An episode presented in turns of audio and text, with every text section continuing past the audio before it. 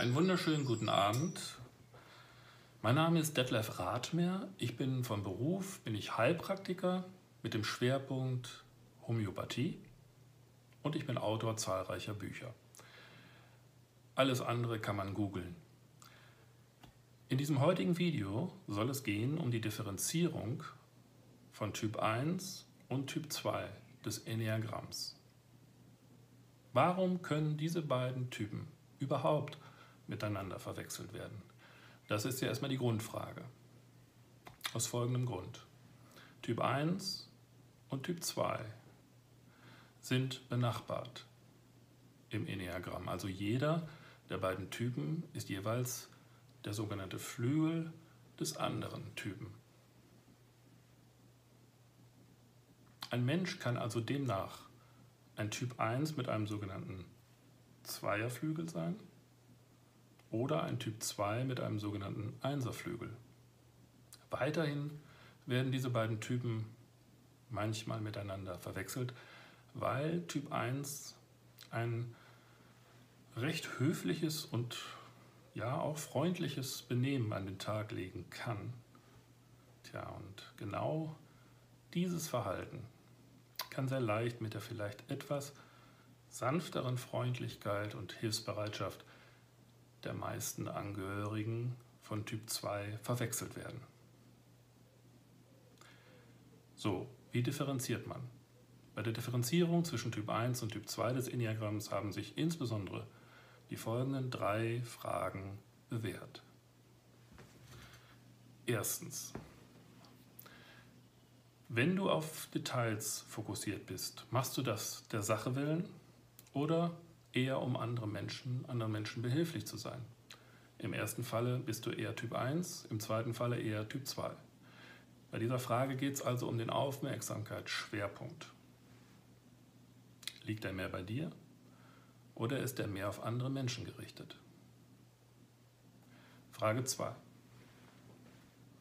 Wenn du eine wirklich wichtige Entscheidung in deinem Leben treffen möchtest oder wenn du wirklich erkennen willst, was du in Wahrheit möchtest, auf welches Intelligenzzentrum in dir vertraust du dann am meisten?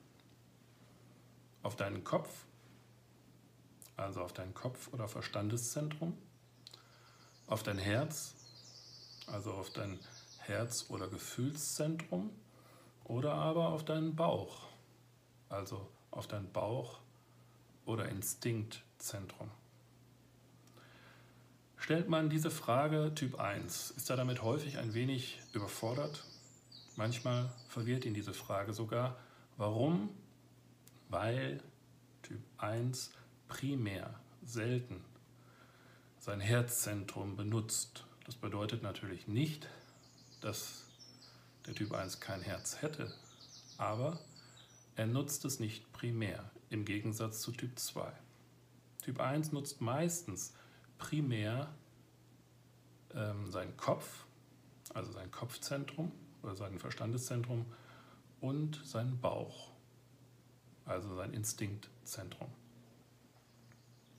Stellt man hingegen Typ 2 diese Frage, wie dieser zum Beispiel wichtige Entscheidungen trifft oder in sich horcht, was er wirklich möchte im Leben, dann ist Typ 2 als Gefühlstyp des Enneagramms, man spricht ja auch gerade bei Typ 2 von überschießender Gefühlsenergie, meistens überhaupt nicht irritiert oder verwirrt, sondern weiß genau, was mit der Frage gemeint ist und gibt dann auch gern zu, dass er sich primär eher auf sein Herz, auf seine Gefühle verlässt. Frage 3. Liegt der Schwerpunkt deiner Aufmerksamkeit mehr auf inneren Prozessen und Gedanken, Typ 1, oder mehr auf äußeren Umständen und Gefühlen, Typ 2?